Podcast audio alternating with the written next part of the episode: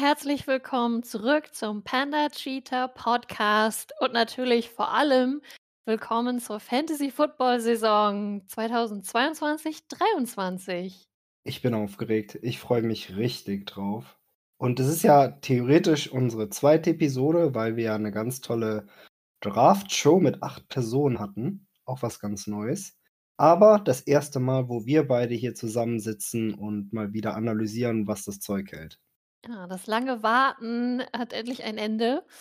Und man so gesehen könnte man fast sagen, eure Corona-Erkrankung hatte auch sein Gutes für unseren Draft. Es wäre natürlich toll gewesen, wenn äh, du live bei uns gewesen wärst. Aber die Idee mit dem Discord-Server nebenbei, das sollten wir auf jeden Fall beibehalten. So, wenn wir es nicht schaffen sollten, uns äh, demnächst noch mal mit mehreren Personen live zu treffen, weil das äh, allein so sich äh, per Audio zu hören, das hat sehr viel Spaß gemacht. Ja, und ich bin der Meinung, ihr könnt ja auch mal sagen, wie ihr das seht, dass es eigentlich am Ende, obwohl es acht Personen waren, die da immer geredet haben, ganz gut rauskam, wer was gesagt hat, bis auf einige Stellen. Ich glaube, es war auf jeden Fall gut, dass du diesmal noch mal mehr zwischendrin gesagt hast, wer jetzt was gerade passiert ist. Es war ja beim Let letztes Jahr ein bisschen schwieriger, wo wir das nicht so im Blick hatten, dann äh, zu erklären, was gerade passiert. Ich habe es dann auch wirklich nur am nächsten Tag einmal gehört, da hatte ich es noch ganz gut im Kopf. Aber ich nehme an, wenn ich mir das jetzt in sechs Monaten nochmal anhöre, dann werde ich sehr dankbar sein. Und ich hoffe trotzdem, dass ich nächstes Jahr dann wieder live beim Draft dabei sein kann, aber es spricht ja nichts dagegen, dann einfach den Laptop trotzdem laufen zu lassen mit der Aufnahme. Ich finde auch nicht, dass das zu sehr ablenkend ist. Man konzentriert sich halt, wenn man dran ist, eh auf seine Picks und dann reden die anderen mittlerweile. Aber der Bonus, den man dadurch hat, äh, live zu hören, wie die anderen sich grämen oder völlig die Kontenance verlieren, das äh, fügt dem Ganzen schon noch einen besonderen äh, Spannungsfaktor hinzu. Aber wir reden über niemand Speziellen, oder? Natürlich nicht. Ich habe extra keine Namen genannt. Okay. Ähm, ja, dann starten wir doch einfach gleich beim Draft. Und ich hatte mir gedacht, wir suchen uns vielleicht einfach mal jede Runde den für uns Highlight-Pick raus. Also du einen, ich einen. Kann besonders guter sein, kann besonders interessanter sein. Einfach irgendwas, wo wir Lust haben, drüber zu reden. Dann starte ich einfach mal direkt in Runde 1, dem, was ich auch noch in Erinnerung habe, ähm, was vielleicht was dich, glaube ich, auch sehr gefreut hat, ist so, dass Derrick Henry äh, bis auf Position 6 gefallen ist, in Anführungszeichen, ist prinzipiell jetzt ja nicht äh, so viel tiefer, vielleicht so zwei, drei Positionen später, je nachdem, wie, wo man ihn gesehen hat. Aber nichtsdestotrotz hätte ich nicht gedacht, dass du an 6 noch an Derrick Henry kommst. Ich auch nicht. Es ist auch in keinem Mockdraft, den ich gemacht habe, je passiert. Aber man gewöhnt sich ja mittlerweile schon dran, dass es bei unserer Liga anders ist. Deshalb war ich in dem Moment eigentlich gar nicht so überrascht. Das war mehr so ein, ja, nehme ich mit, ne? Hat mir die Entscheidung dann sehr einfach gemacht in Runde 1. Ähm, Derrick Henry hat natürlich nach seiner Verletzung ein gewisses Risiko, genau wie Christian McCaffrey.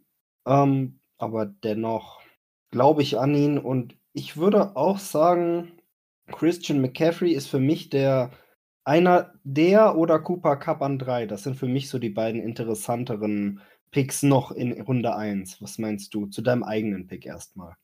Ich verstehe die äh, Überraschung oder Nervosität, die mit Christian McCaffrey einhergeht. Ich fühle die auch. Das wird absolut ich spiele jetzt dieses Boomer-Bust-Karussell, das äh, Matthias letztes Jahr hatte und oder vorletzt auf jeden Fall Moni auch schon mal.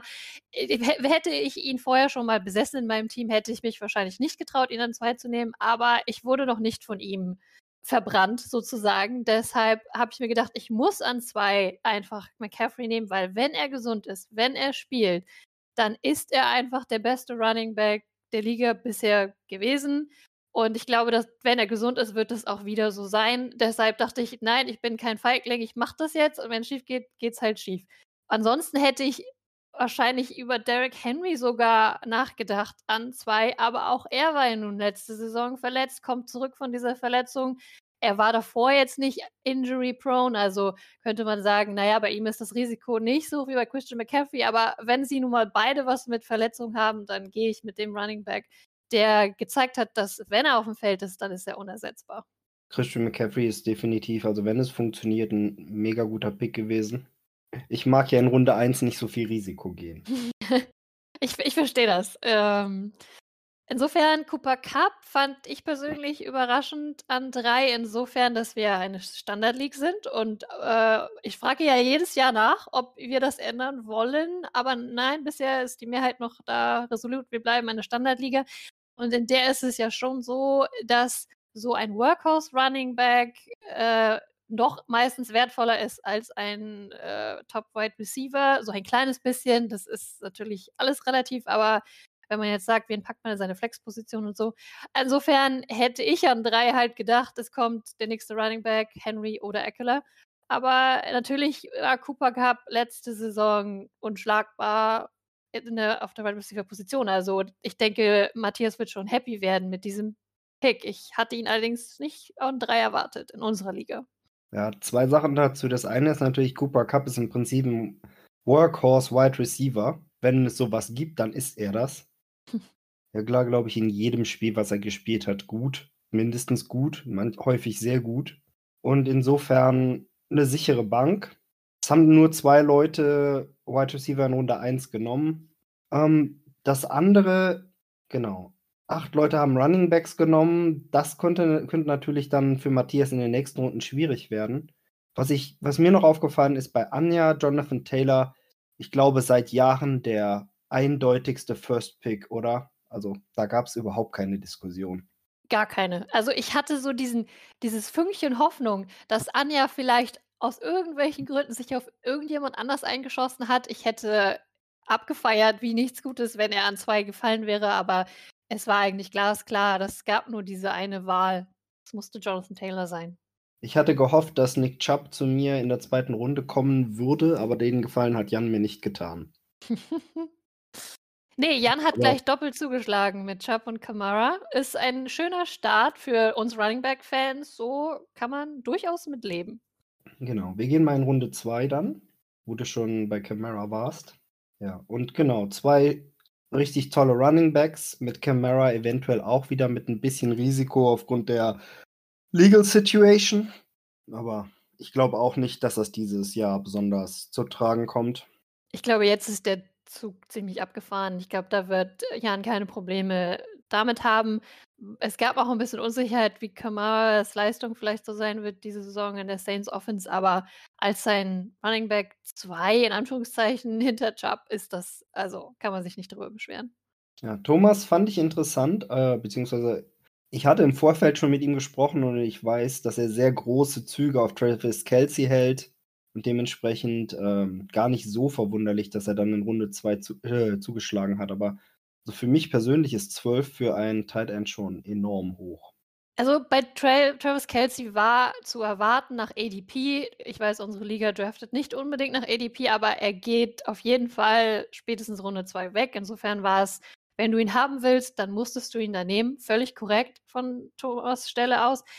Ich persönlich hatte auch überlegt, ich hatte meine Ursprungsdraftstrategie, die ich bis zum Morgen des Drafts eigentlich geplant hatte, war auch in Runde 2 einen Tight End zu nehmen, um sicherzugehen, dass Anja es nicht am Turn macht, was sie ja auch getan hat. Also das hätte ich korrekt vorhergesehen. Ähm, ich hätte dann mit Mark Andrews gerechnet an meiner Position. Ähm, ich habe es dann aber in letzter Sekunde wieder umgeschmissen, weil ich einfach nicht happy war mit den Running Backs und Right Receivern, mit einem von beiden, was ich dann danach zusammengesammelt habe. Ich konnte diesen Second Round Pick einfach dann irgendwie doch nicht in die Tight End Position investieren, obwohl es ja definitiv so ist, dass du ein Positional Advantage davon hast. Natürlich muss Travis Kelsey jetzt auch wirklich abliefern für Thomas, äh, so wie er es bisher getan hat. Er darf auf keinen Fall irgendwie jetzt doch alt werden auf einmal, denn dann wird sich das rächen, in Runde 2 diesen Picks nicht in einen Running Back oder Wide Receiver investiert zu haben. Das hat sich für mich letztes Jahr fürchterlich gerecht, sehr früh in Kittel investiert zu haben. Insofern bin ich nicht unbedingt mehr einer, der an diesen Positional Advantage bei den Titans glaubt. Du hast aber auch noch nie an auch Titans geglaubt. auch das. ähm, ich hatte tatsächlich in den Mock Drafts und von meiner Strategie her auch immer mit zwei Running Backs angefangen. Ja, aber Running Backs waren ja in unserem Draft trotzdem überproportional viel vertreten. Also nach 14 Picks waren ja elf Running Backs weg und nur zwei Right Receiver. insofern war dann halt für mich auch die Entscheidung, will ich jetzt jemanden namens äh, Aaron Jones, Leonard Fournette oder nehme ich mit Stefan Dix mega Wide Receiver mit einem richtig guten Quarterback. Aber da bist du natürlich dann in dem Moment auch schon raus, weil du denkst, okay, das hast du jetzt 10, 15 Mal anders gemacht, Runde 2, zwei Picks, die du noch nie so gemacht hast es ist echt gefährlich, wenn man das im Live-Draft dann macht. Es kommt jedes Mal dazu, denn du kannst nicht vorhersehen, was die anderen tun werden. Mir ging es sehr ähnlich. Auch ich habe ja überhaupt nicht so gestartet, wie es geplant war. Eigentlich war nicht so richtig so geplant und dann kommst du immer so ein bisschen ins Trudeln. Aber an deiner Stelle, ich hätte genau das gleiche gemacht, wenn noch so ein Top, äh, also Tier 1 oder 2 Wide Receiver wie Stefan Dix da gewesen wäre, dann muss man den einfach nehmen. Er ist mehr wert als die anderen Running Backs, die noch übrig gewesen sind.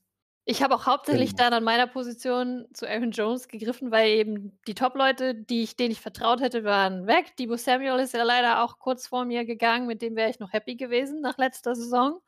Aber mein nächster Pick mein nächster Wide Receiver wäre dann so ein Mike Evans gewesen und ich hatte den Gefühl, die also, ich hatte ihn definitiv letzte Saison, eventuell sogar die Saison davor. Ich wollte irgendwie weg von diesem Bucks-Stack, mit dem ich letztes Jahr zwar durchaus glücklich war, aber, äh, kennst du diese Spielermüdigkeit, wenn du jemanden zu oft oder zu lange hattest, dass du einfach was Neues willst. Deswegen. Ja. Ich kenne ja. das mit Mike Evans. Weil wir wissen beide, wie Mike Evans ist. Ich hatte ihn ja auch schon. Anja weiß es vielleicht nicht. Am Ende der Saison hat er sehr viele Punkte, die dann meistens auch zustande kommen, dass er ein paar Boom-Games hat, aber auch eine ganze Menge Games, wo nicht viel bei rumkommt. Könnte sich diese Saison natürlich ändern, weil wir nicht genau wissen, wann Chris Godwin fit sein wird. Aber ja, er ist ein Volatile oder eher eine nicht ganz so, nicht in jeder Woche solide Spieler. Auch wenn er am Ende der Saison, wie du richtig sagst, immer seine soliden 1000 Yards hat. Man weiß manchmal nicht, wo die hergekommen sind. Aber ich nehme an, du hattest auch mit ein bisschen was Besserem gerechnet als Aaron Jones als zweiten äh, Running Back. Obwohl ich viel von ihm halte, aber in der zweiten Runde Hätte ich angenommen, man, du hättest mit eher mit sowas wie Javonte Williams oder Nick Chubb rechnen sollen. Also mit Javonte Williams wäre ich tatsächlich äh, glücklicher gewesen oder sehr happy gewesen, dass ähm, Camara hätte da auch noch an der Stelle sein können, je nachdem, wie der Draft läuft. Ja, war so ein paar Namen, die, die vielleicht noch da drüber einzusortieren wären. Ich bin aber eigentlich guter Dinge, was Aaron Jones angeht. Also mal schauen, wie sich der Split mit AJ Dillon entwickeln wird. Aber wenn man Aaron Rodgers Glauben schenkt, dann äh, werden ja die besten zwölf Spieler auf dem Feld sein. Und das heißt, Aaron Jones und jo Dylan wahrscheinlich zeitgleich sogar auf dem Feld. Also schauen wir uns das, ich schaue mir das mal an. Was wir übrigens auch nicht verschweigen wollen, Matthias, eigentlich auch ein Running Back-Verfechter, hat, glaube ich, zum ersten Mal den Doppel-Wide Receiver-Start hingelegt. Also nach dem Motto, Wer immer dasselbe versucht und mit anderen Ergebnissen rechnet, ist verrückt. Machte es dieses Jahr definitiv nicht so wie sonst immer. Clevere Strategie eigentlich. Schauen wir mal, ob es aufgeht. Es ist natürlich ein grandioser Start mit zwei Top-Wide Receivern. Die Rechnung kommt dann halt immer am Ende. Man muss dann später im Draft die richtigen Right äh, Running Backs finden. Das ist nicht ganz so einfach, denn wir nähern uns ja jetzt schon in der Runde 3. Runde 3, 4, 5, das ist die Running Back Dead Zone. Da äh, kann man gerne mal daneben greifen. Ich fand auch dieses Jahr wieder, dass es unglaublich leicht war, gut spielbare Wide Receiver noch sehr spät einzusammeln. Insofern war halt auch jeder Mock Draft, den ich hatte, mit zwei Running Backs am Anfang. Aber wir schauen einfach mal in Runde 3, weil Anja hat auch einen ganz interessanten Start hingelegt mit Running Back, Wide Receiver und dann Tight End. Das finde ich ja immer sehr riskant, weil ich dann erst in Runde 4 den zweiten Running Back nehme und auf keiner Position wirklich stark besetzt bin. Mhm. Also doch natürlich bei Tight End. Ja, sie geht auf jeden Fall wie auf dem eben angesprochenen Positional Advantage beim Tight End. Ich glaube, Mark Andrews ist ehrlich gesagt für mich sogar eventuell die sicherere Bank als Kelsey, wenn man bei Kelsey Bedenken hat äh, mit dem Alter und Tyreek Hill ist weg. Ähm, aber du hast recht, so gesehen ist es zwar ausgeglichen, sie hat einen Top-Wide Receiver, einen Top-Running Back, aber ja, auf keiner Position jetzt natürlich ähm, die doppelte sichere Ladung.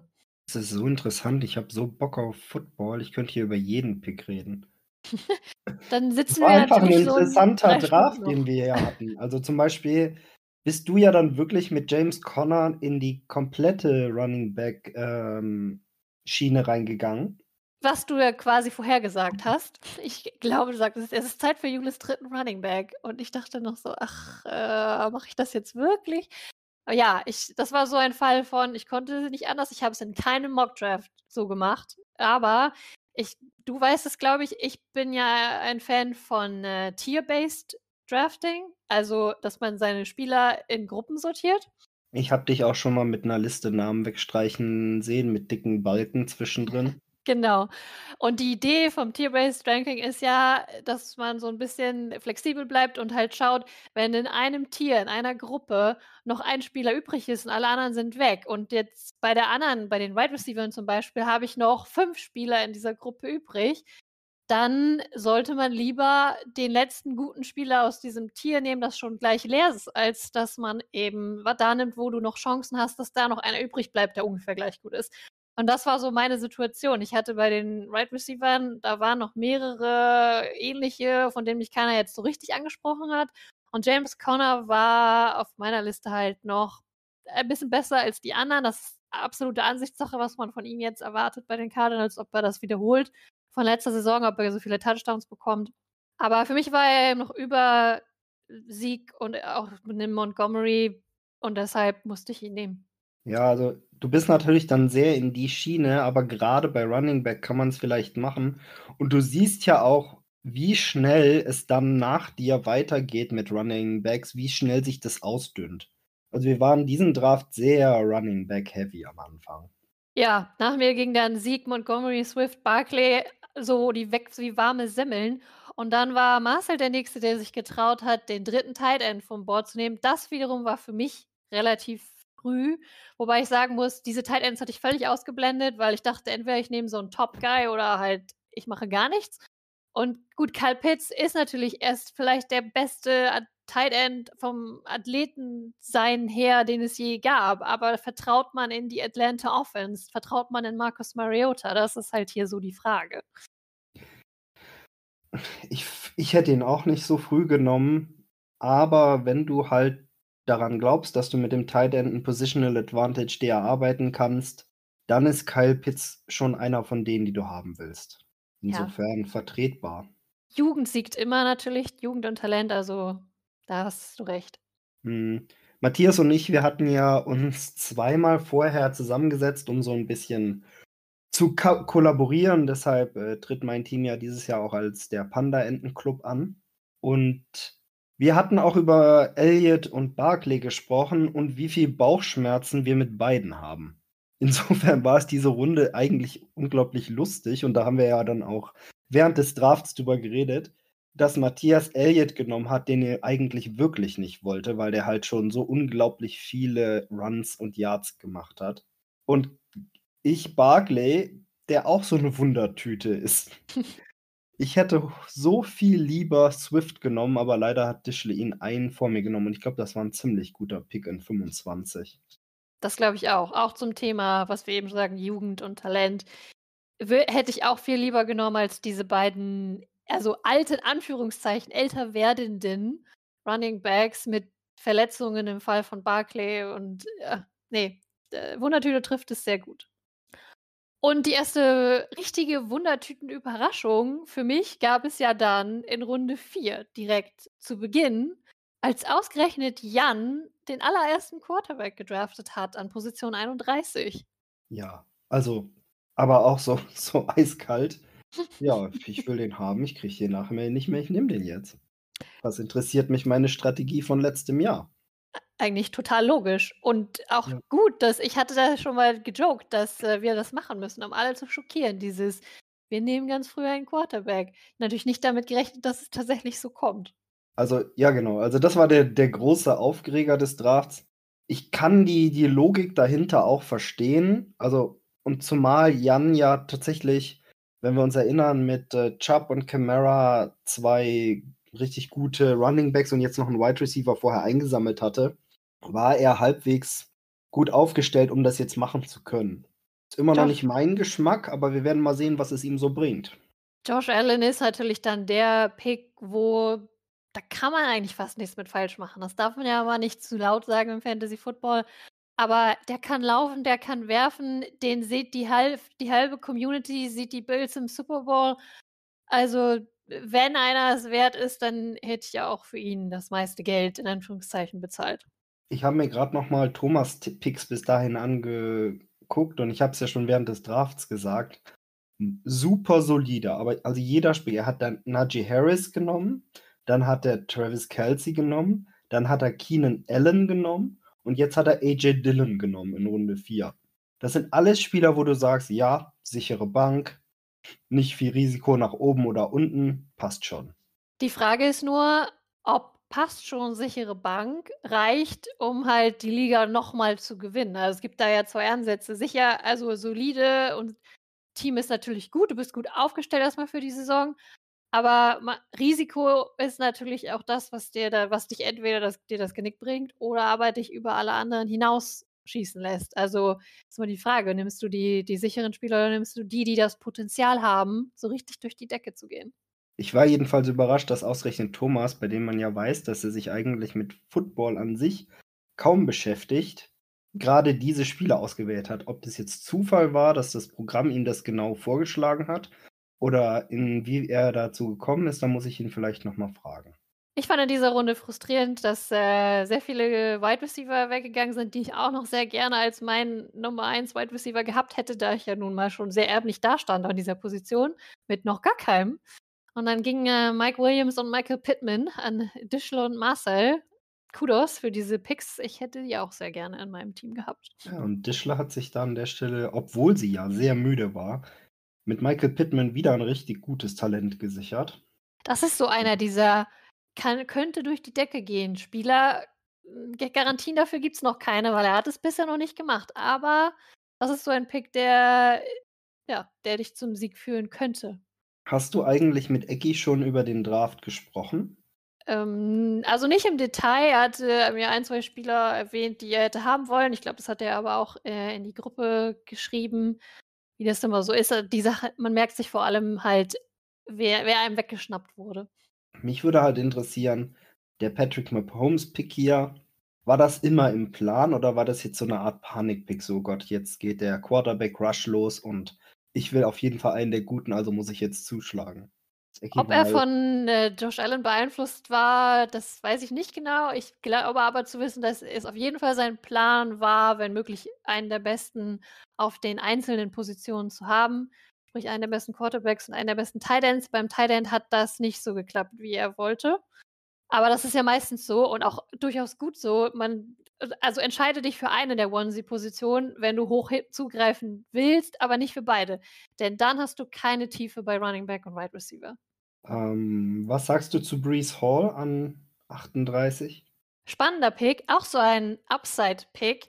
Hätte ich, den hätte ich auch gerne in meinem Team, aber eher so als, also zum Beispiel, in meinem Fall wäre ja sogar Running Back vor gewesen, das wäre ein bisschen extrem, aber das wäre super, du hast dass du dich nicht so direkt gleich auf ihn verlassen musst. Ich glaube, bei Matthias, dadurch, dass er ja Wide Receiver Heavy gestartet ist, war Brees Hall jetzt sein, ja, sein zweiter Running Back. Das ist schon mit das ein bisschen sehr viel Mut dahinter, zu sagen, ich nehme diesen Rookie als meinen Wide Receiver 2. Noch ist er ja gar nicht der, die Nummer 1 auf der Depth Chart, glaube ich, gewesen. Kann sein, dass sich das schon wieder geändert hat, aber meine letzte Info war, dass er hinter Michael Carter noch sein soll. Er wird sich auf jeden Fall, glaube ich, mit seinem Talent nach vorne spielen, aber es könnte ein bisschen dauern. Also eventuell muss Matthias da ein bisschen durchhalten, bis er bis seine Running Backs das tun, was er gerne hätte. Ja, und äh, du und Anja, ihr hattet ja gefühlt so ein kleines Privatduell während dieses Drafts. Oh, es war so furchtbar. Ja, äh, das ist natürlich mit Ansage, wenn du am Turn draftest. Du musst, guckst immer an diese Pers Pers Person, die dann zwischen dir die zwei Picks hat. Und leider habe ich gefühlt öfter mich verkalkuliert, äh, als ich richtig geraten habe. Und ja, diese Runde hier war mein größter Fehler. Im Nachhinein ist es mir auch klar gewesen, dass T. Higgins höher eingestuft ist bei den meisten als Cortland Sutton. Ich habe diese beiden Namen angestarrt, für meine gesamten zwei Minuten gefühlt und mir dann den, für den falschen entschieden. Aber ja, was soll's. Gut. Aber wenn du eh nicht beide draften wolltest, dann hast du ja in Runde 5 du seinerseits den Draft schockiert mit Justin Herbert. Da bin ich ja aus allen Wolken gefallen und habe gesagt, Jule, was ist los? Das war der Frustrationspick, weil ich hätte sehr wohl beide haben wollen. Ich hatte ja noch keinen Wide right Receiver und ich hätte hintereinander weg Cortland Sutton und die Higgins nehmen wollen und musste nur überlegen, welchen nimmt Anja mir nicht weg und habe halt genau den falschen gegriffen. Und dann war T. Higgins weg. Mein Tier war wahrscheinlich leer. Ich weiß nicht mehr so genau, aber das ist ungefähr so, war, glaube ich, die Situation. Und dann schwamm ich so vor mich hin und dann starrte mich Justin Herbert an, wieder diese Tiersache. Er war noch da. So, für meinem Quarterback-Rating war er direkt hinter äh, Josh Allen. Und dann dachte ich mir das gleiche wie Jan. Ja, den siehst du sonst halt nie wieder. Versuchen wir das mal. Und der Rest der Liga dachte sich, zwei der ersten drei Quarterbacks gingen an Jule und Jan. Was passiert hier gerade?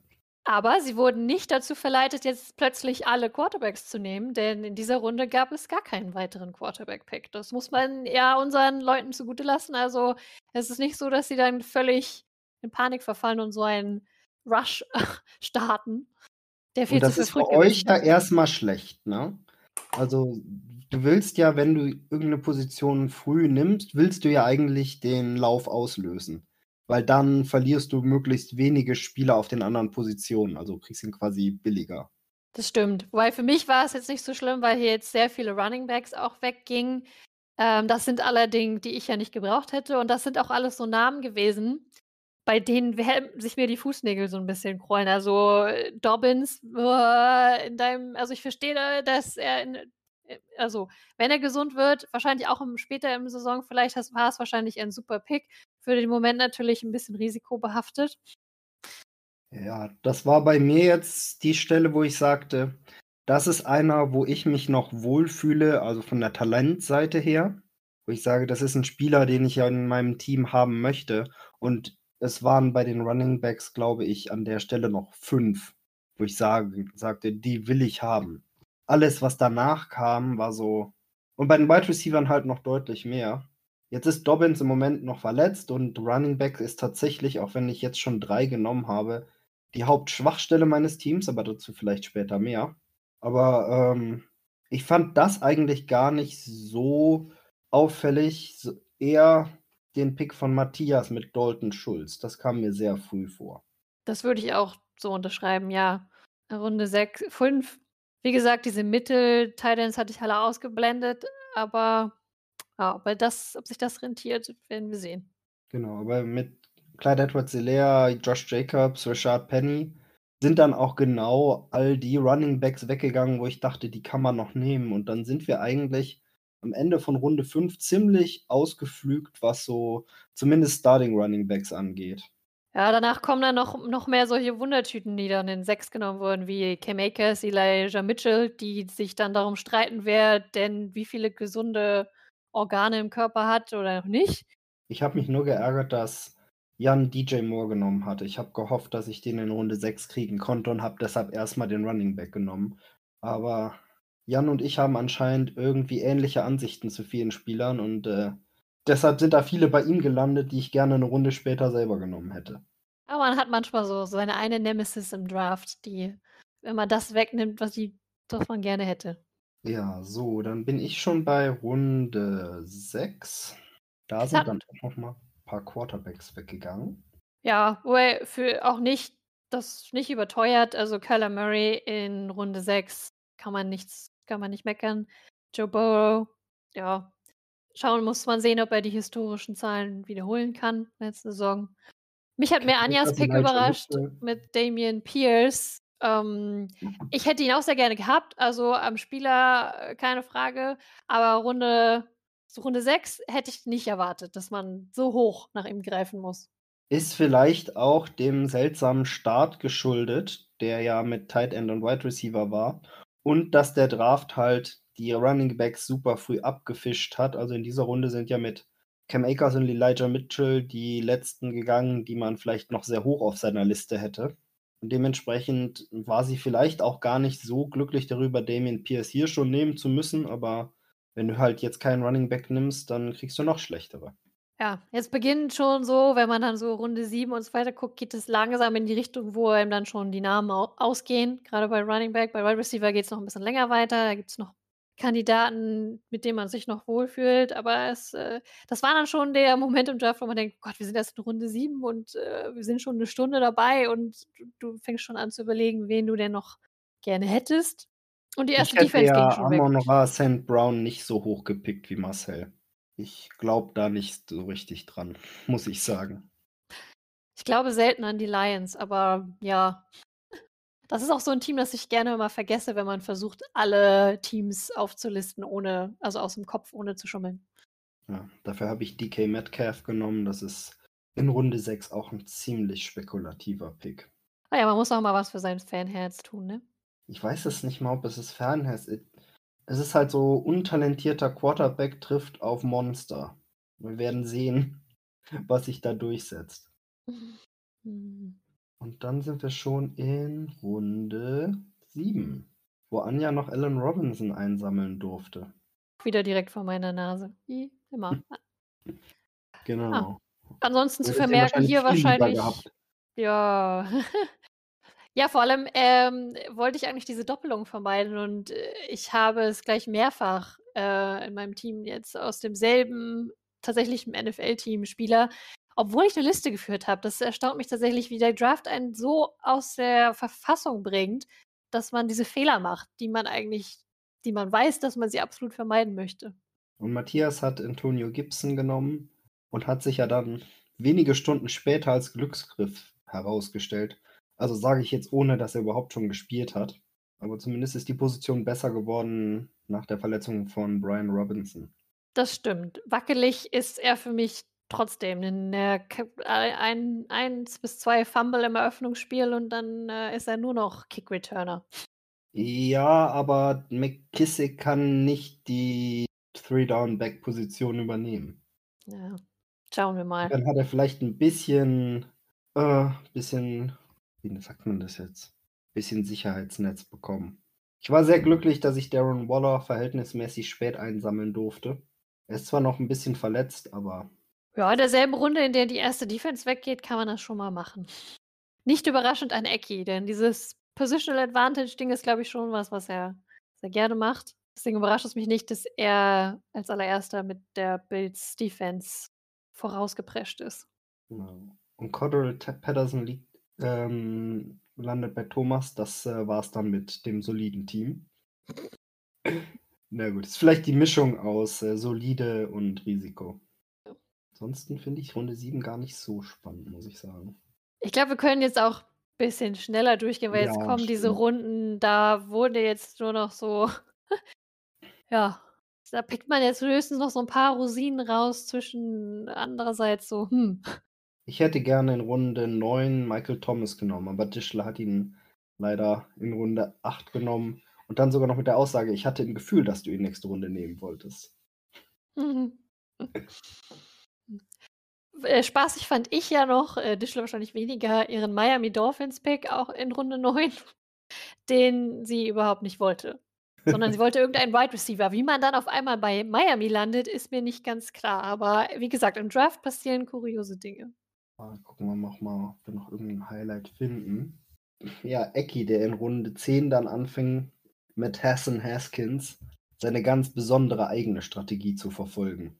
Wobei man das also zu dem Zeitpunkt noch nicht richtig erkennen konnte, weil ich weiß bis heute nicht, wer das ist. Es ist halt Derrick Henrys Backup. Ah. Matthias hat sich, glaube ich, dann als letzter mit Matthew Stafford einen Quarterback geholt. Und Anja in Runde 10 Chris Olavi der mittlerweile nicht mehr bei ihr spielt. Mhm. Ja, immerhin. Das war auch so ein Pick, den ich nicht gutheißen konnte während des Drafts. Aber nun ja, mehr noch zu. Schöner Moment in Runde 11 war auch, als Marcel erst schrie, nein!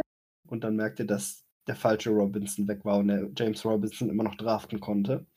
Und das war aber noch nicht die Runde, wo Anja dann die Broncos Defense gedraftet hat. Ja, das war ja das emotionale Highlight oder Downlight, wie auch immer, später im Draft. Und dann in Runde 12 gingen plötzlich Defenses. Da hatte ich das Glück, am Anfang des Runs zu sein mit den 49ers und dann gingen noch drei weitere. Aber in Runde 12 ist das auch okay, finde ich. Ja, wenn man sonst so äh, schon so alle seine Right Receiver und Running Backs gesammelt hat, die einem so wirklich anspringen, dann ist das in unserer Liga in, in einem wirklich nicht verkehrt, weil ich kenne ja unsere Spieler, die dann irgendwann anfangen, eine zweite Defense zu nehmen. Deshalb muss man da ja schon gucken, wo man bleibt. Ich glaube ja, Ecki hat Tyler Lockett nur deshalb rausgeschmissen, weil er ihn in Runde 14 als wahnsinnigen Stil hinterhergeschmissen bekommen hat und dementsprechend gar nicht den Wert dieses Spielers zu schätzen wusste. Das ist ja aber auch die Frage, welchen Wert hat dieser Spieler jetzt noch? Ja, das weiß ich auch nicht, aber ihn so sang- und klanglos vor dem ersten Spiel rauszuschmeißen, das war mir dann doch ein bisschen viel. Und Matthias hat ja dann auch mit seinen 10 Dollar gezeigt, dass er auch durchaus noch ein bisschen was von Locket hält, zumindest potenziell. Hm. Aber das führt uns auch direkt dazu, dass schon einige Dinge auf dem, in Anführungszeichen, Waiver Wire passiert sind, bevor er überhaupt irgendwie die Liga gestartet ist. Wie du schon sagst, Tyler Lockett ging direkt schon mal für 10 Dollar weg. Guter Preis. So am Anfang der Saison. Und äh, ja, Ecki hat sein lustiges ähm, Finde den Ersatz-Running Back-Spiel weitergespielt. Wollen wir einfach mal bei Ecki starten? Das ist zwar so mittendrin, aber wir wollten uns ja auch die ganzen Teams einmal anschauen. Ja. Also, die Flossen haben schon eine ganze Menge Spieler ausgetauscht. Ja, als ich gedacht, was im Moment nicht viel kostet, kann man ja mal durch äh. Ja, Prinzipiell ja keine verkehrte Strategie, also so ein paar Lottery-Tickets bei einem Running Back noch einzusammeln, die Ersatzleute für die Running Backs von anderen, nicht von deinen, sondern von anderen, ergibt theoretisch dir mehr Chancen. Ich weiß allerdings nicht, ob man das gleich so mehrfach machen muss. Also einen davon hätte es vielleicht auch getan. Also für mich war das ziemlich viel Rotieren auf dem gleichen Niveau. Also jetzt nicht das Gefühl, dass die, die er sich jetzt eingesteckt hat, gut, Hassan Haskins gegen Dontrell Hilliard, ja, aber zum Beispiel Donta Foreman gegen Isaiah Spiller, weiß ich jetzt nicht, wer von beiden mehr Potenzial hat. Ja, bei den, äh, bei Carolina ist halt nicht ganz klar, glaube ich, wer nun der, der Next Man Up ist, äh, ob es Dante Foreman oder Hubbard ist. Ich hätte jetzt auch Foreman geraten, aber ich weiß nicht, deshalb ich bin noch gar nicht in die Versuchung gekommen, den mir ein, mein, einen Ersatz für Caffrey zu holen, weil ich weiß nicht, wer es ist. Deshalb halte ich das für, für mich jetzt nicht für eine äh, wertvolle Strategie. Ja. Es ist halt ein bisschen ins Blaue geraten, ob du dann wirklich denjenigen hast, der dann die Replace, der Replacement ist. Ja, und Eki hat die meisten Running Backs in der Liga. Er hat acht Stück. Also, wenn man sich das leistet, dann sind natürlich alle anderen Positionen dementsprechend dünn besetzt. Es ist super witzig dass Ekis und mein Team sind quasi ein Spiegelbild voneinander. Schon so, ich sag, habe ich schon am Draft gesagt, gerade so, als hätte ich ihm irgendwas beigebracht. Weil äh, mein Team sieht genau aus, nur andersrum, mit tonnenweise Wide Receivers und wenig Running Backs. Und bei Eki ist es halt andersrum, ganz viele right, right Running Backs, dadurch, dass er eben diese Strategie fährt, er versucht irgendwie zu treffen mit einem Ersatz Running Back und alle Einzelpositionen sind nur einmal vergeben, was prinzipiell äh, durchaus, also ich befürworte diese Strategie. Ja, also man kann eventuell für die Bye Week einen Ersatz Titan maybe, wenn man nur so einen Mittel Titan hat, auf weiß ich nicht, dem man kein Vertrauen hat, von mir aus, dann kann man auch einen zweiten Titan haben. Aber dass ich kein Fan bin von, also zweiten Kicker brauchen wir gar nicht anfangen, zweite Defense und selbst zweiter Quarterback kommt drauf an, wen man hat. Also ich, ich bin durchaus, ich befürworte das. Ich würde allerdings fast die Behauptung aufstellen, obwohl er nur vier Wide Receiver hat, ist er auf Wide Receiver besser aufgestellt als auf Run, äh, gegenüber Running Back. Weil mit Chase und CD Lamb hat er halt eigentlich seine zwei Leute die ganze Saison durchspielen können und dann hat er Leute mit viel Upside. Bei den Running Backs mixen natürlich und dann wahrscheinlich Mitchell, würde ich sagen, als enttäuschter Seahawks-Fan. Hm. Aber ich finde, Mitchell und Penny sind beides eher unsichere Kandidaten. Ja, die haben die sind beide sehr ähnlich. Also, sie sind beide haben das Potenzial, wenn sie der Nummer 1 in ihrem Team sind und vor allem ist bei beiden auch das gleiche Thema, wenn sie sich nicht verletzen, was fast ein Ding der Unmöglichkeit ist bei diesen beiden Spielern. Aber wenn sie es schaffen, 80% der Saison zu spielen, gesund zu sein, dann wäre das ist das ein super Running Back Core in Kombination mit Joe Mixon, aber da ist halt sehr viel Aber und Wenn und Vielleicht dabei.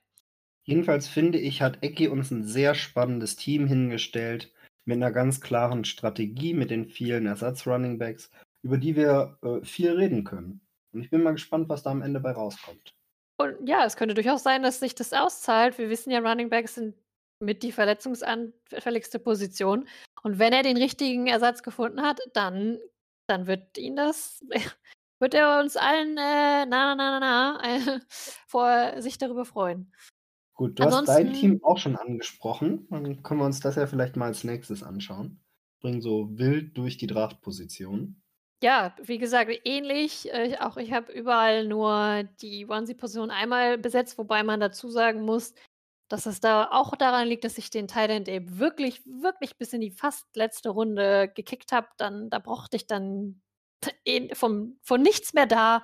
Da findet man dann nicht noch zwei verschiedene. Und Herbert ist halt so ein Champion Quarterback, wenn der es nicht reißt, dann tut es niemand.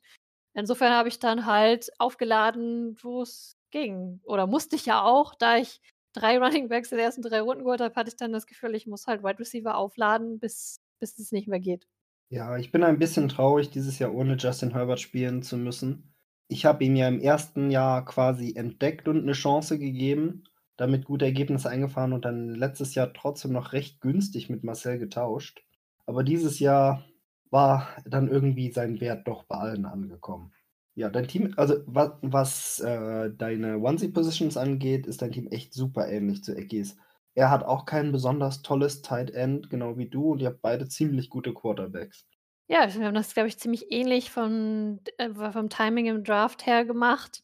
Ähm, ich glaube, könnte hinhauen mit äh, starker Defense, starker Quarterback, die solide sein sollen. Thailand ist eh so eine äh, komme was da wolle Position und ja, letztendlich kommt es auf die Running Backs und Wide Receiver an. Ja, und da habt ihr es genau umgekehrt gemacht, wie du schon sagtest. Deine sind eher solide, selbst wenn du McCaffrey rausnimmst, weil er nicht so solide ist, aber natürlich sehr gut, wenn das funktioniert. Und dann bei den Wide Receivers sehr viele in so einem ähnlichen Bereich, wo du halt einfach hoffst, dass einer von denen sich so richtig verbessert. Ja, ich war sehr happy, dass Anja Christolave doch wieder äh, gleich mal zu Kick to the Curb sozusagen. Den hätte ich ja im Draft dafür bezahlt und jetzt habe ich ihn umsonst bekommen und musste nur meinen George Pickens wieder abgeben, der ein absoluter spekulativer letzter Runden-Ad für mich war. Da glaube ich, kommt von Olave hoffentlich wesentlich mehr. Ja, deine Aufgabe wird jetzt sein, zu deine Wide Receiver zu beobachten und dann beim Tight End den richtigen zu finden jede Woche. Ja, das Wide Receiver Spiel, schauen wir mal. Ich meine, wir waren ja mal im Anti-Wide Receiver Club zusammen. Jetzt dachte mir, wenn ich jetzt sieben Stück habe, vielleicht klappt es ja so, weißt du, Masse statt ja. Quali Quantität statt Qualität. Hm, hat noch nie so gut funktioniert, aber wir werden sehen. Ich wünsche dir mehr Glück mit Cortland Sutton, als ich das hatte. Da Danke, hat er jetzt durchaus eine andere Situation. Er hat ja jetzt einen anderen Quarterback. Der ist natürlich bei wem, bei niemand anderem gelandet als bei Marcel. Der Quarterback-Flüsterer. Ich sehe gerade, er hat ja auch noch Aaron Rodgers. Also das ist so ein, das ist ja so ein Marcel-Team. Marcels Team kann man eigentlich oft, wobei diese Saison nicht äh, war es, hat er seine eigene Aussage nach, glaube ich, ist nicht ganz so gewesen. Aber ganz oft kann man sein Team finden, ohne dass man weiß, wer dahinter steckt. Du musst einfach nach einer Kombi aus Broncos und Packers-Spielern suchen. Ja, also ich glaube auch bei den Quarterbacks, was soll er da jetzt noch verändern für den Rest der Saison? Er hat das Dream Team zusammen. Ich glaube, es ist auch nicht der Plan, noch was zu verändern. Nee, und, und die sind auch, auch beide super. Also ja, also äh, was du willst, ist natürlich so ein bisschen der Spannungsfaktor schlechthin. Also ich bin ja kein Broncos-Fan, aber selbst ich bin super gespannt, wie das bei den Broncos laufen wird. Das war ja schließlich der Deal der Saison. Und alle haben jetzt Hoffnung, dass äh, die Broncos jetzt äh, zu neuen offensiv, offensiven Höhen auflaufen. Und ich glaube auch, dass er Wilson starten wird die ganze Saison. Aber ist natürlich nicht verkehrt, einen Aaron Rodgers auf der Ersatzbank sitzen zu haben. Der hat ja auch immer so mal so seine Spiele zwischendrin. Ja, also wenn man jetzt nicht einen der absoluten Top-Leute hatte, sondern jemanden wie Russell Wilson, der wahrscheinlich sehr gut ist, finde ich, sich, weil es so viele Quarterbacks gab, sich zwei auf die Bank zu setzen und dann mal zu gucken, war die letzten Jahre nicht die schlechteste Strategie. Natürlich hätte er stattdessen seinen Running Back und Wide Receiver Core noch verbessern können, statt den Rodgers Pick. Ich sehe da auch einen Running Back, der, mich, der mir gar nichts sagt. Ich habe jetzt nämlich nur die Depth Charts offen. Ich sehe jetzt gerade nicht, in welches Team der gehört. Ein T. Allgeier. Tyler Wer ist Allgeier. Das? das ist der Rookie, der jetzt in Atlanta spielt. Hm, okay. ähm, hinter Colin Patterson. Ach, den konnte er diesmal nicht haben, dann hat er sich den Ersatz geholt. Verstehe. Ich finde eigentlich ein recht interessanter, spekulativer Pick in Runde 15. Ja, in Runde 15 kann man eh nichts falsch machen. Das kannst du sonst ja auch wieder direkt für ein Waiver-Wire benutzen. Aber ansonsten ist sein erstmal so sein Running Back Core natürlich, äh, also Delvin Cook und Jamal Williams, beide, also das super. Und J Jacobs dann an drei, naja, aber der ist, er wird schon noch was im Tank haben. Das ist nicht für mich ist die Schwachstelle von Marcells Team die äh, Wide Receiver. Ähm, nicht Mike Williams, also ich glaube auch, dass der eine gute Saison haben wird. Ähm, aber seine Nummer zwei ist dann Amon Ra St. Brown. Hm. Und der Andre Hopkins kommt nach sechs Wochen irgendwann. Ja, auf den muss er sechs Wochen warten und dann muss man mal sehen, wie er sich wieder ins Team fügt, ob er wirklich einfach, einfach an alte Höhen anschließt oder nicht. Ich bin da natürlich ein bisschen biased, weil ich habe ja äh, Marquise Brown. Aber da hast du recht, der ist sechs Wochen nicht da. Dobbs ist ein Rookie, der zwar von Rogers gelobt wurde, aber Rogers und Rookies muss man sehen. Er könnte natürlich hoffen, dass Judy sich als äh, Wilsons neuer Lieblings, Lieblingsanspielstation erweist, aber ich gebe dir recht, dass sein Wide Receiver Core ist schon schwächer als sein Running Back Core. Genau. Also da ist Potenzial. Ich mag Marcells Team sehr. Ich glaube, das könnte eine echt gute Saison haben, aber wenn man was rausnimmt, wo man meckern könnte, dann wahrscheinlich Wide Receiver. Witzig, dass er auch so ein bisschen das gemacht hat, was Matthias gemacht hat. So, ich, also sein Team einmal umgedreht. Denn er war ja sonst immer der eher so das, der starke Wide Receiver Manager.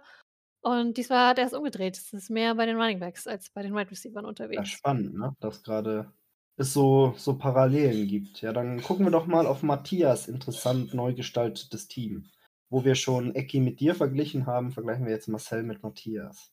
Das ist ein Traum, wenn man sich das anguckt. Cooper Cup, Devonte Adams, ja, Waddle, Renfro, Lockett. Gut, Renfro den Lockett hat er sich geholt. Mhm. Ja, also Lockett ist natürlich nicht klar, aber er hat mindestens vier super solide Wide Receiver. Renfro wird wahrscheinlich nicht durch die Decke gehen, aber immer Punkte liefern und bei Waddle ist auch viel Potenzial da. Die anderen beiden sind sowieso super. Ja, hinter Cup und Adams brauchst du auch nicht mehr so viel. Äh, oder die werden jede Woche für ihn starten, wenn alles so läuft und sich keiner verletzt. Matthias hat so ein Team, wie ich das normalerweise habe. Gute Wide Receiver, gute Running Backs und auf den anderen Positionen mal gucken. Ist witzig, dass er Hill gedraftet hat für Tight-End-Positionen. Wir hatten vor dem Draft mal darüber geredet, dass er jetzt eligible ist als Tight End, ob ihn jemand nimmt. Ich war von Anfang an so, nee, niemand nimmt, niemand draftet ihn. Aber er schien es irgendwie sich darauf eingeschossen zu haben. Irgendjemand muss Taysom Hill draften. Ich finde, das ist zwar eine geringe Chance, aber das könnte ein richtig genialer Pick in Runde 15 gewesen sein.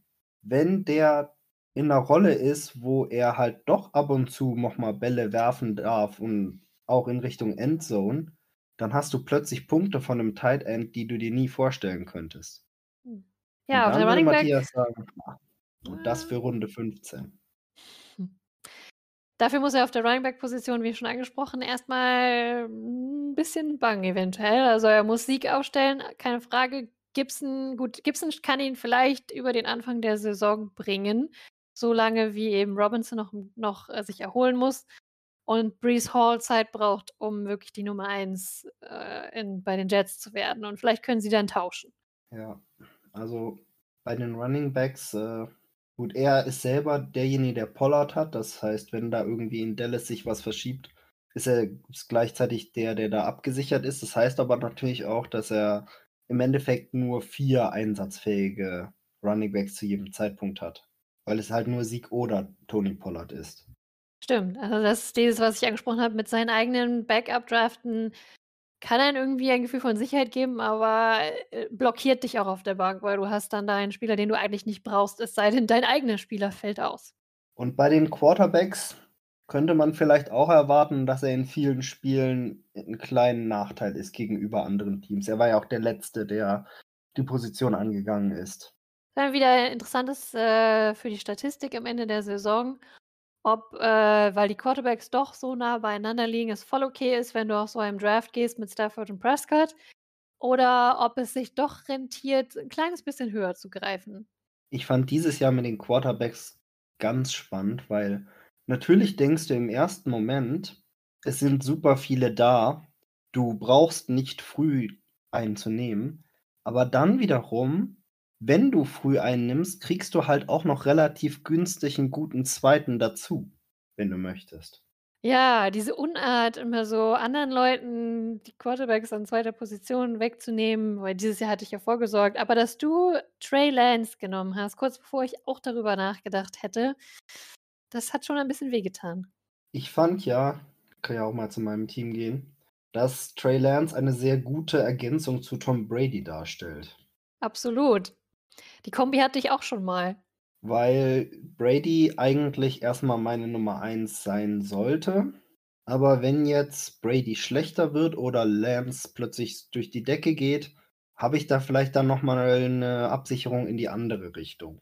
Also ich muss so sagen, ähm, ich bin ja naja, irgendwie schon hier der Tom Brady-Verfechter immer noch gewesen. Letzte Saison hatte ich auch äh, eine gute Zeit mit ihm. Aber im Moment sind die Vibes in Tampa Bay irgendwie so ein bisschen meh. Also ich wette niemals gegen Tom Brady. Ist auch ein Fool's Errand, das zu machen. Aber ich würde fast, also ich glaube, du wirst gegen Ende der Saison Trey Lance starten lassen, statt Tom Brady. Da habe ich dann auch kein Problem mit. Ja, wie, wie gesagt, die, die Schwäche meines Teams sehe ich bei den Running Backs. Weil bei den Wide Receivers bin ich eigentlich recht solide aufgestellt. Ja, Dix und Hill, äh, das liest sich gut. Bei Hill muss man natürlich gucken, wie, was ist in Miami jetzt genau Phase. Aber er ist ein super Receiver per se. Und sie haben ihm so viel Geld gegeben, also er wird schon ihre Nummer 1 sein. Und dann Christian Kirk ist auch die Nummer 1 für die, zwar für die Jaguars, aber das ist nicht verkehrt als Wide Receiver 3. Und mit Smith Schuster hast du den, dasselbe, dieselbe Chance in Kansas City, die 1 oder 1B oder was auch immer zu sein. Ja, also ich denke auch, ich habe fünf Nummer 1 Wide Receiver. Muss einfach mal schauen, wer sich da jetzt in die Herzen seines Quarterbacks spielt. Bei den, Running Backs ist es halt so, ja, bisschen zum äh, Fingernägel knabbern oder so. Prinzipiell liest es sich ja erstmal gut. Ich meine, Henry und Barclay, wenn man jetzt davon ausgeht, dass Barclay noch mal ein bisschen so der Barclay ist, der mal war, oder auf jeden Fall zumindest gesund, dann ist das ja für Running Back 1 und 2 nicht verkehrt. Und wenn Dobbins wieder gesund wird im Laufe der Saison, hm. dann ist das jetzt kein schwaches Barkley sich nicht verletzt und wenn Henry sich nicht verletzt und wenn Brian Robinson wieder gesund wird und wenn Cam Ecker sich eventuell es sind sehr viele Wenn und Abers bei den Running Backs. Um, ähm, aber wir werden sehen. Also ich habe bisher in dieser Saison äh, jetzt noch keine Notwendigkeit gesehen, mein Team zu verändern. Und äh, ja, ich glaube, das, das kann schon was. Wen wollen wir uns denn noch vornehmen? Nehmen wir doch mal so ein bisschen dein, unseren Bitte? Champion. Wolltest nee, du noch was zu meinem Team sagen? Nee, gehen wir ruhig zu. Über Thomas hatten wir ja schon im Draft so ein bisschen gesprochen, dass er unglaublich äh, solide angefangen hat. Und dann Thomas die... ist überall doppelt besetzt. Also bei Quarterback, Tight End und Defense. Ja, da hast du das gemacht, was ich ähm, ja, was ich nicht so gut heiße. Wobei bei Quarterback und Tight End ist das ja bei uns durchaus normal. Die doppelte Defense, ja, nun ja. ich würde ja sagen, wenn man Travis Kelsey hat, ist Zach Ertz ein bisschen übertrieben. Also, ja, ich würde auch sagen, wenn du so hoch in Runde 2 einen Pick investierst, wie gesagt, Travis Kelsey muss abliefern, sonst hat er ein großes Problem. Deshalb hätte ich auch gesagt, kick Zach Ertz to the curb und such dir lieber noch Running Back und Right Receiver. Denn da hat er natürlich im Vergleich zu einigen anderen nicht, so, nicht sehr viel Tiefe. Ja, also Running Back ist super dünn. Du hast Najee Harris und AJ Dillon, der sicherlich auch Punkte machen wird, aber als Nummer zwei in Green Bay. Also, ich würde mal sagen, nicht ideal, wenn man es mit anderen vergleicht, aber durchaus spielbar. Aber deine Nummer drei ist dann schon Cordell Patterson.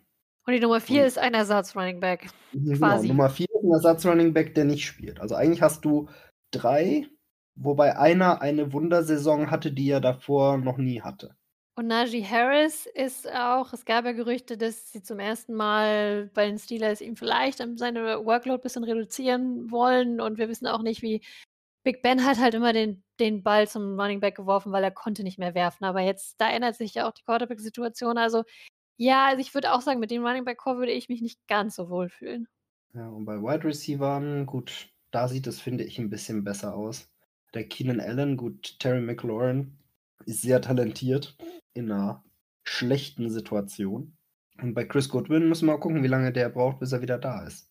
Für Thomas Team wäre es gut, wenn es schneller als später geht, oder wenn er Godwin und Allen starten kann als Top Guys und dann noch McLaurin vielleicht sogar nur dann der, der Flex wäre, dann sieht das schon wieder wirklich besser aus. Ja. Aber aus den, also fünf Spielbare aus diesen Wide Receiver und Running Backs zusammenzustellen, geht aber auch so gerade so. Ne? Das ist eben der Preis, wenn man bei den Onesie-Positionen viel investiert und dann auch noch doppelt und früh. Also bei Quarterback war er ja nicht ganz der allererste, sondern Lamar Jackson war, glaube ich, in den Mittel, mittleren Runden. Also das war das ist okay von der Zeit natürlich für einen sehr guten Quarterback, der viel läuft. Das ist in einer Standardliga ja sehr viel wert.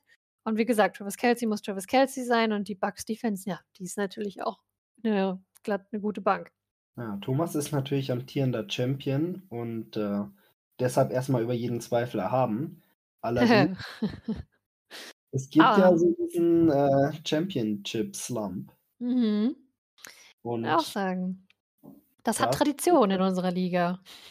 Es hat wirklich Tradition. Also Champion des Jahres davor hat im Jahr danach häufig nicht so gut abgeschnitten. Ich gucke mal kurz in die Tabelle.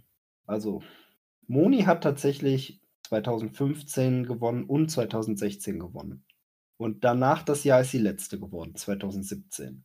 2017 hm. hast du gewonnen und bist danach nicht in die Playoffs gekommen. Dafür hat Marcel gewonnen, der ist dann aber auch nicht in die Playoffs gekommen. Dann hat Dischle gewonnen. Die ist dann letzte geworden. Und dann hat Anja in dem Jahr gewonnen. Die ist aber dann auch mit 3-10 nicht in die Playoffs gekommen. Jetzt hat Thomas gewonnen. Mal gucken. Oh je, wenn man sich das so hört, dann will man nicht ehemaliger Champion sein. Es, es sei denn, man heißt Moni.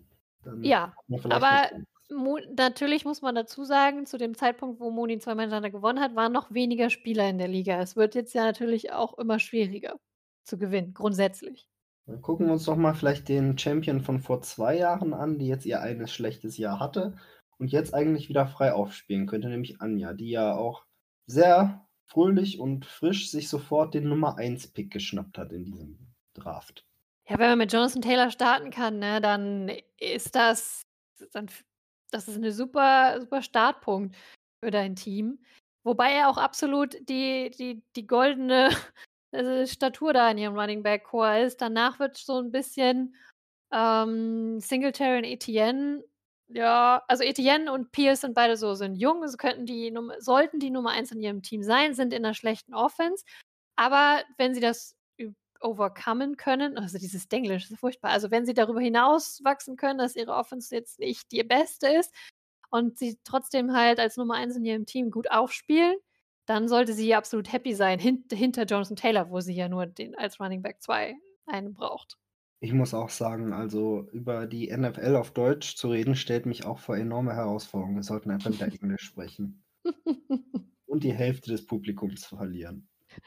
Ah, die Rechnung aufgeht. Ähm, aber ich sehe das auch so wie du. Also man mag es sich gar nicht vorstellen, dass Jonathan Taylor irgendwas passiert, dann sieht es doch recht düster aus. Also, oder zumindest hochspekulativ. Ja, aber man muss auch an, wenn man vorne draftet, dann man muss man sich seinen Running Back holen und dann gilt es ja. zu hoffen, dass die gesund bleiben. Wenn nicht, dann hast du, musst du dich eh neu umorientieren. Von daher, der, man damit erstmal nicht rechnen. gut und dann wird auch durchspielen. Der ist ja auch noch super jung und nie verletzt, also ist nicht zu erwarten. Ihre Quarterbacks finde ich interessant. Sie ist Ja, ja also dann diejenige, die sich Jalen Hurts geholt hat. Spannend, dass Anja meinte, sie wollte dieses Jahr warten und dann haben wir alle viel früher angefangen, als, äh, es eigentlich gedacht war.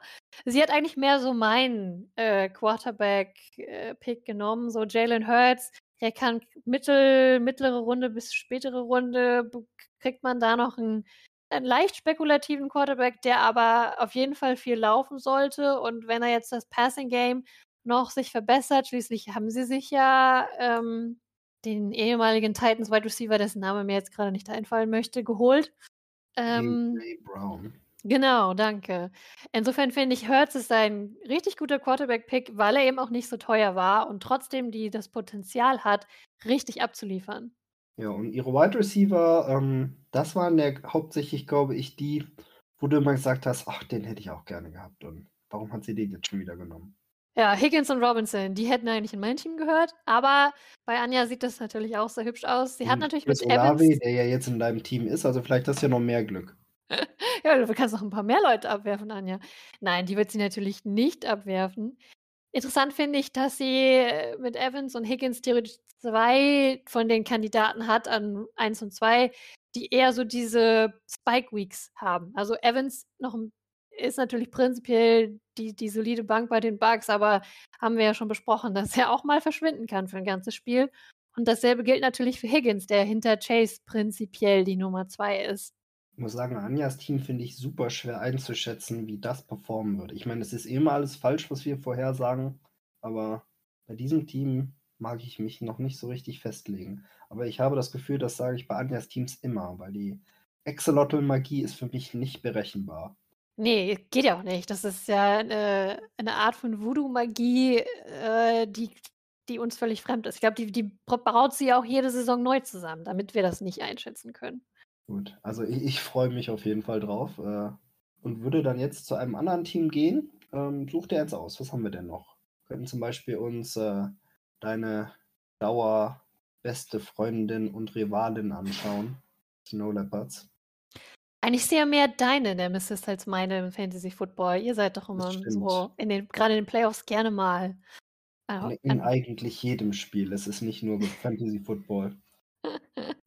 Normalerweise sitzen wir auch nebeneinander und, äh, häufig genug gewinnt dann eine 3. Person, wenn wir uns das Leben kaputtgemacht haben. Ihr ihr denkt halt einfach zu ähnlich. Ich ich und Moni, wir sind da eher wir wir ergänzen uns und überschneiden uns nicht, weil sie denkt mathematisch strategisch und ich überhaupt nicht. Insofern hier hat sie Mhm. allerdings bei ihrem Quarterback, na, vielleicht nicht weniger strategisch gedacht als vielmehr, dass sie ein Fan ist und dass ihr Team im Super Bowl war und dass sie gerne den Quarterback hätte und hat sich Joe Burrow gegönnt. Ja, und Derek Carr zum Absichern, warum nicht? Also, finde auch, dass es eines der der schwächeren Duos ist, die wir jetzt bei den Teams gesehen haben, aber Burrow ist ja auch noch jung und hat insofern Potenzial.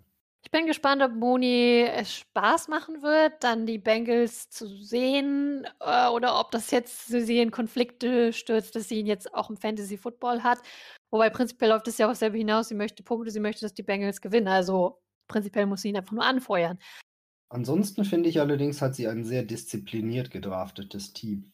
Also, mit so 'nem leichten Überhang bei Running Backs, auch auf der 3., 4. Position immer noch spielbare. Ähm, Ja. dieses Team kann definitiv 'n paar Ausfälle verkraften und immer noch, äh, mitspielen. Ich würde auch sagen, das ist von der Tiefe her wirklich sehr solide. Hat sie sich wieder gut aufgestellt, um das noch mal zu versuchen mit dem Championship-Titel. Ich meine, Ekeler und Montgomery mit Harris und Hunt dahinter, da wie du schon sagst, das ist sogar da ist wirklich mal Tiefe da. Jetzt nicht lauter Workhorse-Guys natürlich, aber das ist ja auch gar nicht möglich bei Running Backs. Aber das sind alles Leute, die relativ viel, äh, Workload trotzdem noch bekommen sollten und ähnlich auch bei den Aber Wide potenziell noch, ja. Ja, schade, dass sie Kadarius Toney genommen hat. Den hätte ich mir auch gerne als spekulativen Pick noch auf die Bank gesetzt. Einfach nur, um zu gucken, was da so geschieht in New York. Ja, Toney und Mooney sind beide so 'n bisschen so, äh da ist viel Potenzial da, aber man muss mal schauen, was auch wirklich passiert. Aber die ist ja auch okay, dass sie sie da dass sie kann sie beobachten hinter Samuel und Johnson. Stimmt. Bei den Wide Receivern hat sie auch noch 'n Running Back. Ja, Deebo Samuel, den hätte ich wirklich auch gerne wieder gehabt. Das ist ich hoffe, er bleibt gesund für ihn und für Moni und dann wird sie da viel Freude mit haben. Also, Ähm in Monis Team schreit ganz viel für mich solide. Hm, aber eventuell fehlt dem Team so 'n bisschen das Risiko, was es nach ganz oben trägt. Das kommt so 'n bisschen darauf hinaus, ob das jetzt 'ne Saison ist, wo links und rechts die Spieler fallen. Ich glaube, dann ist ihr Team sehr gut aufgestellt. Wenn aber sehr viele gesund bleiben, glaube ich, wird sie grade am Anfang der Saison vielleicht sogar Probleme bekommen. Was meinst du? Ja, das würde ich durchaus auch so unterschreiben. Also, es auf dem Papier sieht das, äh, sehr gut aus, damit kann man sich gut fühlen in der Saison. Aber ich weiß, was du meinst, dass man dann diese Wildcards, die vielleicht die ganze Saison rumreißen können, weiß ich nicht, die da sind. So, dann kommen wir mal zu den Sleepy Snow Owls. Ist mein Vorschlag als neuer Teamname. Ich finde, Sleepy passt auch als Attribut sehr gut zu Eulen. Durchaus eine schöne Kombi, ja. Also Dischle, äh, nicht ich weiß, die meisten wollen ja ihren Teamnamen nicht wechseln, aber mein Vorschlag. Ich finde, Dischle hat es aber sehr gut gemacht, dafür, dass sie gesagt hat aber es ist ja immer so, also letztes Jahr war's ja auch so, dass Dischle nach gefühlt 3 Runden sagte: „Ich habe keinen Plan mehr“ und dann doch sehr sinnvolle Dinge improvisiert hat. Ja, das ist so ihre die Chaosstrategie hat bei ihr ja im Grunde schon Methode. Und es ist sehr amüsant, wenn man sie live miterleben kann, was wir in den letzten 2 Jahren jetzt hier durften. Ja, wo fängt man bei ihrem Team an? Vielleicht bei den Wide Receivern. Ich finde, das ist 'ne sehr schöne und interessante Gruppe, die sie sich da zusammengesammelt hat. Also, Justin Jefferson, Michael Pittman als einen sehr soliden und einen mit sehr viel Upside und dann hat sie noch Michael Thomas als jemanden, der sehr sehr viel leisten könnte oder auch nicht und Devonta Smith auch als Nummer 1 und dann so als, äh, persönlichen Favoriten Julio, wer weiß. Ja, Julio ist so ja, weiß keiner, ob er noch was übrig hat oder ob er ob das ob er bei den Bucs überhaupt 'ne Rolle spielen kann, aber den hat sie auch sehr spät geholt. Da kann man so jemand kann man sich dann schon mal auf die Bank setzen. Ja, Michael Thomas und Julio Jones, also wenn das 2017 wäre. Hm, ja. Dazu Aber passend sie Leonard Fournette. ja nicht auf die auf die alten Männer, sondern die eigentlichen sind ja sind ja jüngere Spieler. Was sagst du so zu den Running Backs? Wir hatten ja schon, ähm, über Swift geredet, der passt auch zu den ihren jungen Wide Receivern. Glaube, 'n sehr guter Pick. Bisschen ausgeglichen mit Leonard Fournette, der ja irgendwie so unspannend ist, aber der halt letzte Saison gezeigt hat, dass er einfach grade mit Tom Brady auf dem Feld einfach gefüttert wird wie nichts Gutes. Ich glaube, das ist äh, das ist sehr solide als äh, also Fournette ist solide und Swift hat die Upside. Das ist 'ne sehr gute Kombi. Und dahinter dann noch mit Clyde Edwards-Helaire, der gehört ja fast schon in ihr Team. Den hatte sie, glaube ich, die letzten 2 Jahre auch schon. Der ist ja eigentlich nach wie vor auch die 1 bei den Chiefs. Also, den den kann man als Running Back 3 schon mal haben. Und dann hat sie noch Und eine Kenneth Walker. Upside-Jugendspieler mit Kenneth Walker, genau. Also, da sind paar gute Lottery-Tickets dabei, die sie richtig weit nach vorne bringen könnten. Ja, und Kyler Murray als Quarterback ist auch kein schlechter, auch wieder einer, der mit Laufen viel Konstanz reinbringt. Warum sie sich jetzt Jameis Winston noch mitgenommen hat in Runde 16, weiß ich nicht, aber kann man machen. Es ist dieses „Du musst einen Ersatz-Quarterback haben“ Denken. Und Dischle ist ja traditionell auch eine, die sich ihr Team erst mal genau anguckt, was wie es funktioniert die ersten paar Wochen und dann nur eingreift, wenn nötig. Also, manchmal wirkt es so 'n bisschen abwesend, äh, ich glaube, es ist aber gar nicht so. Bei den Tight Ends muss sie vielleicht auch 'n bisschen 'n Auge drauf haben. Das sind jetzt beides keine Garanten für Erfolg, aber die gibt's beim Tight End ja sowieso eher selten. Also, ähm, mir gefällt Dishes Team dieses Jahr eigentlich besser als in vielen anderen Jahren, wo ich's vielleicht auch unterschätzt habe, aber hier sehe ich durchaus den den Wert vor allem auf den Positionen, die man mehrfach besetzen muss. Running Back und Wide Receiver Tiefe ist wirklich das sieht sehr sieht sehr hübsch aus und mir gefällt, wie gesagt, diese Kombi aus. Sie hat da so 'n paar absolut solide Leute und 'n paar, die aber die Chance haben, einen wirklich zu differenzieren vom vom Wettbewerb. Und wir haben ja auch im Draft schon gesagt, oh, sie hat dann Pittman noch bekommen in Runde 4 und Swift noch bekommen in Runde 3. Also, da wirklich auch viel aus der Draftposition mitgenommen. Gut, dann bleibt ja nur noch, wenn ich mich nicht irre, Jans Team oder haben wir noch Ich jemand glaube vergessen? auch, ja. Ja. Ja, Jan wartet ja gefühlt schon, seit er dabei ist, auf seinen ersten Sieg und ist immer richtig gut vorne mit im Kampf um den Titel unterwegs. Und hat dieses Jahr noch mal ein bisschen was anders gemacht mit dem Josh Allen-Pick. Wir fangen vielleicht da an. Also, er hat definitiv den besten Run äh, Quarterback. Zumindest vermeintlich, man weiß es ja immer nicht. Und das interessant dann mit Trevor Lawrence, einfach nochmal sich so einen Jungen, wo man nicht weiß, wie viel Potenzial der eigentlich hat. Ich denke, das ist dann hier nur fürs Papier, sieht hübsch aus. Ich äh, würde ihn wohl nicht brauchen. Aber ja, wenn man sich noch einen Quarterback holt, wenn man so jemanden wie Josh Allen hat, dann nur so einen absoluten Abschottkandidaten. Alles andere ergibt keinen Sinn. Ja, sehe ich auch so. Ja, also mit. Ansonsten hat er ja alles einfach besetzt, hat sich dieses Jahr mal die Patriots geschnappt. Und mal gucken, ob sie bei Jan auch funktionieren. Er darf sie aber trotzdem nicht droppen. Diese Patriots. Ich habe auch fast zwei Minuten überlegt, ob ich sie doch noch nehmen soll, aber mm, ja, die Rams sind schon noch irgendwie höher eingestuft zurzeit, aber wir werden sehen. Nur mal so für die, für die Top-Lists zur Erinnerung, die besten Defenses, die wir so hatten. Da steht sehr viel Patriots. Patriots, Cape Town Cheetahs. Die Dream Combo. Ja, vier der sechs besten Defense, äh, der zehn besten Performances aller Zeiten sind genau diese Kombination. Ich gönne das Jan durchaus, dass sie, wenn jemand anders sie haben muss, äh, dann sollen sie doch durchaus Jan Glück bringen diese Saison. Wenn er nicht gegen mich spielt, gerade. Ja, das ist ja auch dieses, das jährliche, wir beide gucken uns Jans Team an und finden es ganz toll. Ich glaube, das wird dieses Jahr auch nicht anders sein. Ich glaube, das ist einfach so, so Draft-Geschmack. Über seine Running Backs haben wir ja schon geredet. Amara, Amara, ja, Elvin Kamara und Chubb auf 1 und 2. Das, das soll man dazu sagen. Das ist, äh, damit kann man in die Saison gehen. Und dann Cam Akers ist ein bisschen wackelig, aber das ist auch okay an Running Back 3. Wenn er, wenn es gut läuft, dann hat er da nochmal einen Superkandidaten an dritter Stelle sitzen. Wenn er verletzungsbedingt nicht so funktioniert, dann kann er das, glaube ich, auch überwinden mit dem Running Back Core. Das ist eine schöne Mischung aus Risiko und Sicherheit. Damit ja, Sanders und Stevenson auch nochmal Leute, die, die nachrücken können. Also bis zu fünf einsatzbereite Running Backs gleich mal zu Beginn der Saison. Ja, und bei den Wide Receivers ein bisschen weniger. Aber auch da ist es so, AJ Brown und DJ Moore sind sicherlich solide. Gabe Davis hat sehr viel Upside. Und dann bei Mary Cooper und Ayuk muss man mal gucken, ob da was draus wird. Den Gabe Davis Pick fand ich sehr gut oder ja, wir oder sehr schlecht, wie man es nimmt, weil ich hätte ihn auch gerne gehabt.